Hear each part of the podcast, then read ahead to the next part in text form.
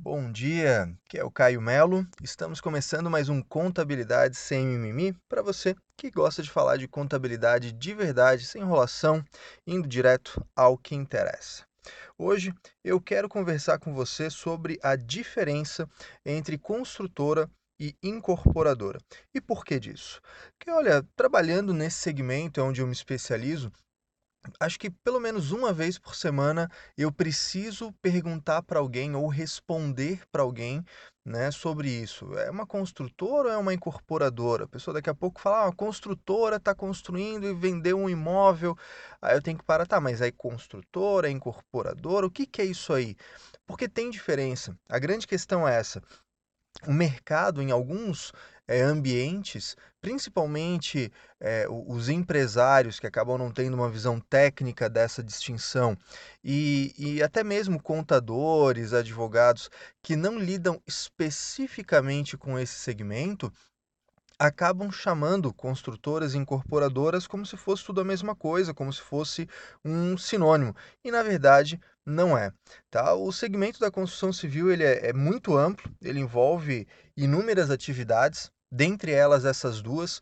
né? A gente tem aí construtoras, incorporadoras, loteadoras, administradoras de obras, empresas como serviço de, de terraplanagem, engenharia, arquitetura, hidráulica, né? A gente tem as corretoras de imóveis, enfim, a gente tem eh, N atividades envolvidas no, nesse universo da construção civil mas a gente também pode ampliar isso para atividade imobiliária, que aí vai envolver compra e venda de imóveis, aluguel de imóveis, enfim, a gente tem N atividades, muitas atividades envolvidas nesses segmentos de mercado. Tá? E de antemão já quero te dar uma letra, tá? Isso é muito importante.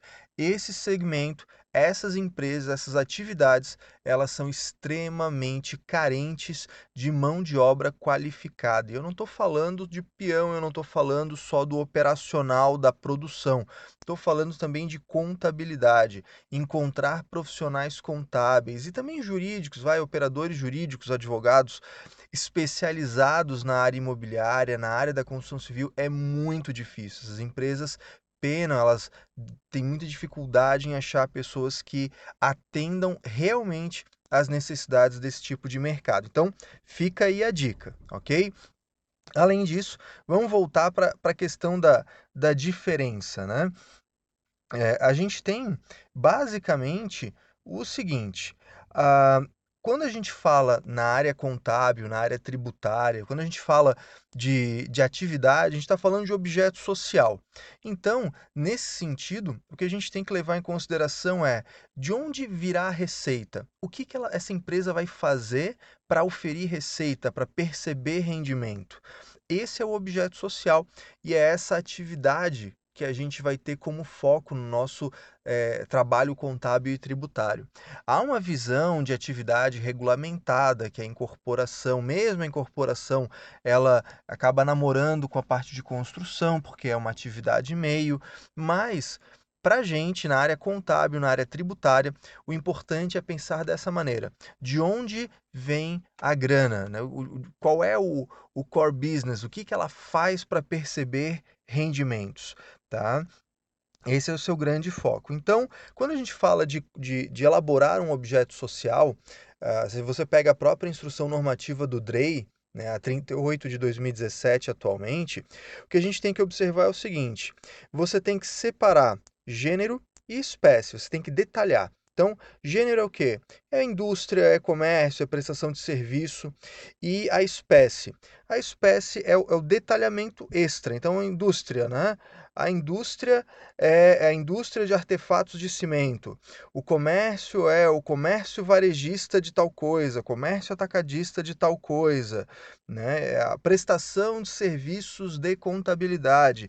Isso é gênero e espécie. É isso que a gente tem que fazer num objeto social.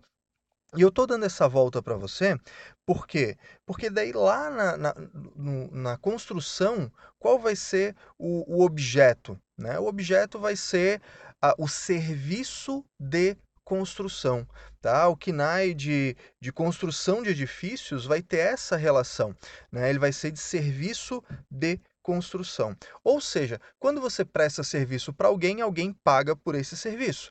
Então, construção, a atividade econômica de construção é prestar o serviço de construção para alguém e alguém vai pagar para você por isso. Parece óbvio, né? Mas quando você pensa nesse óbvio, e aí você vai para um outro óbvio que é, bem, se a pessoa que está me pagando é porque ela que é dona do imóvel. Eu, ninguém vai me pagar para eu construir sobre uma coisa que é minha.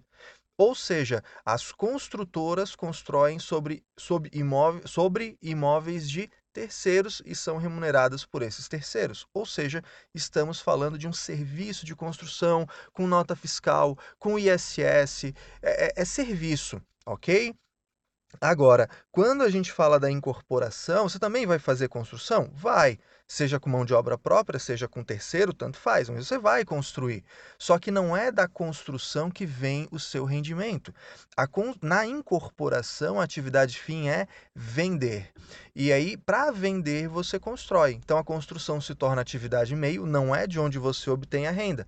Você constrói sobre, sobre um imóvel que é seu, sobre um terreno que é seu, então você não paga você mesmo por razões óbvias, e depois você vende as unidades, ou durante o processo você vende as unidades. Então, na construção, no serviço de construção, a sua renda vem do serviço prestado para terceiros. Já na incorporação, a atividade meio é construir para chegar na finalidade, que é vender as frações ideais, as unidades autônomas, o que quer que seja. Tá? Então, essa é a grande diferença. E aí, sabendo disso, você tem clareza de que, olha, é, uma empresa pode ser construtora e incorporadora? Pode, claro que pode, mas não ao mesmo tempo, não para a mesma obra. Você pode ser construtora na obra X e incorporadora na obra Y, mas não tem como você obter receita de construção e receita de incorporação relativa ao mesmo empreendimento porque você não vai pagar para você mesmo, então não tem como ter receita de construção. Claro que você pode ser a construtora no sentido de responsabilidade técnica, no sentido de execução do projeto, claro, mas no sentido contábil e tributário que a gente vai se preocupar aqui, não, aí não tem como atender essa essa, essas duas atividades ao mesmo tempo na mesma obra. E sabe por que isso é importante? Isso é importante porque tem uma série de diferenças na forma de contabilizar, nas normas a serem utilizadas, nas particularidades de tributação, na estrutura societária. Né? Nós temos uma série de diferenças nesse sentido. Eu vou detalhar um pouco mais essa diferença no nosso próximo episódio, na semana que vem, em que eu vou falar sobre a diferença da contabilidade de construtoras e da contabilidade imobiliária. Então, por enquanto, o que eu gostaria muito é que você tivesse essa clareza de que são coisas diferentes para a gente poder avançar nesse conteúdo daqui para frente, tá certo? Mas só para deixar aqui uma, um spoilerzinho do próximo episódio, vamos pegar como exemplo o RET. O RET, Regime Especial de Tributação 2019, é, você já deve ter escutado o cast é, que eu fiz algumas semanas atrás, falando o RET deixou de existir três modalidades, existe agora só uma das quatro que existiam antes, portanto, não existe mais modalidade do RET para construção, só para incorporação. E mesmo na incorporação ficou uma só, que é a dos 4%. Tá? Então, isso já é uma diferença. Posso usar o RET? Depende, você é construtora, é incorporadora. Né? Eh, posso usar o patrimônio de afetação? Patrimônio de afetação é só para incorporação, não serve para mais nada. Loteamento, construção, mais nada, pode usar só a incorporadora. Né? Posso ser do Simples Nacional? Construtora pode, incorporadora não pode. Né? Ah, qual a norma contábil eu vou utilizar? Numa incorporadora, você além do CPC 47 tem a OCPC 01, a OCPC 04? Nada disso serve, quer dizer, o CPC 47 serve, mas as orientações técnicas da incorporação não servem para a construção, porque o mote econômico é diferente.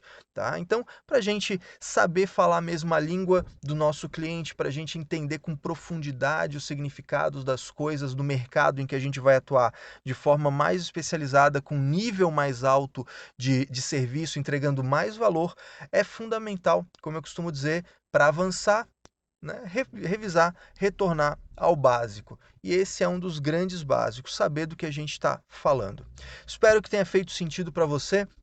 Se você gostou desse podcast, compartilha com seus amigos, indica nas redes sociais para que a gente possa alcançar o máximo de pessoas e, e compartilhar e multiplicar conhecimento, porque essa é a grande sacada para a gente fazer a, a, a diferença na vida das pessoas. Se você também quer me acompanhar um pouco mais de perto, no Instagram, arroba Caio Pemelo, no Facebook, igualmente, Caio Pemelo, e você pode receber direto nos seus e-mails todas as informações que eu compartilho, só que antes de todo mundo. É só você entrar em caiomelo.com.br barra manter contato. Tá certo? Espero que tenha feito sentido para você, tenha sido útil. No mais, um forte abraço, uma ótima semana e até o próximo episódio.